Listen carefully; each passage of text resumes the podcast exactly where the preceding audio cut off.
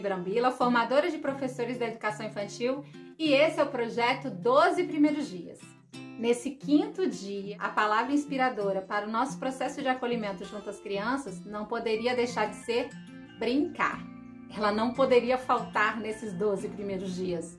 Todos nós sabemos a importância do brincar e que as crianças aprendem através da brincadeira, pela curiosidade e necessidade de explorar o mundo que elas têm natas. Eu quero fazer uma referência aqui às ações integradas, unindo o brincar ao cuidar e educar, como forma de garantir um processo de inserção saudável e segura das crianças à escola.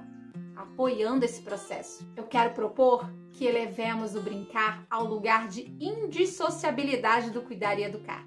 Para isso, nós vamos analisar a origem da palavra brincar e pensar sobre ele. No latim, o antepositivo brinc é derivado de brinco, que vem também do latim vincro. Este último se origina de vinc, antepositivo de vínculo. E vínculo é a palavra-chave para pensar a adaptação das crianças. Então, bora criar vínculos através do brincar? Porque é através da brincadeira que a gente cria laços e toma consciência do que acontece dentro e fora do nosso corpo. A criança brinca em busca dessa consciência, e no caso dos menores, a consciência do corpo do outro também, sendo o adulto seu primeiro brinquedo. Brincar é cultural, brincar é natural, é antropológico, é liberdade. Por isso a proposta de hoje é brincar livre. Livre no sentido de poder se expressar livremente, a partir das possibilidades que o adulto vai oferecer, sem que interfiramos no que a criança deve ou não fazer na brincadeira. Livre no sentido de construir confiança em si mesmo, de usar toda a sua potência, de desenvolver autonomia, com o monitoramento do adulto que apoia e facilita na organização dos materiais para brincar. A brincadeira culturalmente nas escolas de infância tem sido usada como um pretexto para aprender certos conteúdos ditos mais importantes, onde, em nome de ser lúdico, se brinca para. A ideia do brincar que eu quero trazer é brincar por, por desejo intrínseco, porque é direito, porque é a linguagem da infância.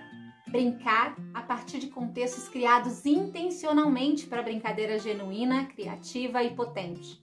Isso deve sempre nortear o planejamento de tempos e espaços de qualidade para brincadeira. E no que diz respeito ao tempo, proporcionar esse tempo, porque a criança não se orienta pelo relógio, mas pelo seu envolvimento, pelo seu interesse. E essa é a principal premissa. Então a sugestão já é isso tudo que eu falei até aqui. Promover um contexto de brincadeira com as crianças que valorize a brincadeira pela brincadeira. Faz de conta, imitação, brincadeiras tradicionais. Você também pode ouvir as crianças e oportunizar que elas escolham o que querem brincar, que elas organizem o espaço de brincadeira e escolhem os materiais, porque o brincar infantil não começa quando a brincadeira começa. O brincar começa no desejo e muitas vezes a organização das brincadeiras já é a brincadeira. Seja responsivo nesse aspecto, apoiando as crianças em seus interesses. Brinque junto, convide as famílias acompanhantes para brincar também. Nesses casos, eu gosto sempre de dizer: não faça isso só pelas crianças, mas por você também. Porque, baseado nas pesquisas, quanto mais brincantes somos, mais saudáveis e mais qualidade de vida nós temos. Essa é a principal sabedoria revelada pela infância aos adultos: a arte de brincar na sua singeleza. As próprias famílias podem também ensinar e compartilhar brincadeiras com as crianças.